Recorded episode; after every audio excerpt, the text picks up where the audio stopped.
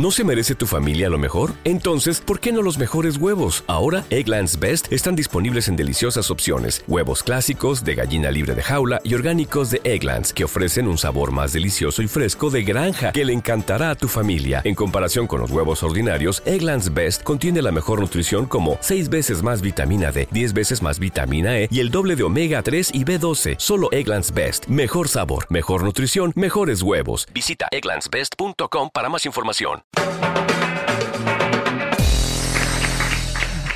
Arranca lo de la campaña electoral, la teletienda de la democracia. Arranca otra vez, porque en los últimos tiempos llevamos las andaluzas, las catalanas, las europeas, las catalanas, ahora las generales y dentro de poco las catalanas. Se nos está yendo de las manos. A este paso acabaremos teniendo elecciones VIP, la isla de las elecciones y elecciones Kids. Esas serían muy emocionantes porque el físico, en el físico gana Rejón, pero por edad mental arrasa Rajoy.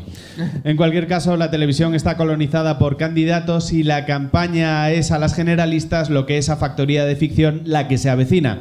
O a Discovery Empeños a la Bestia. O el porno duro a 13TV. Esta semana los titulares se los ha llevado la encuesta del CIS sobre intención de voto, el Internet Explorer de la estadística.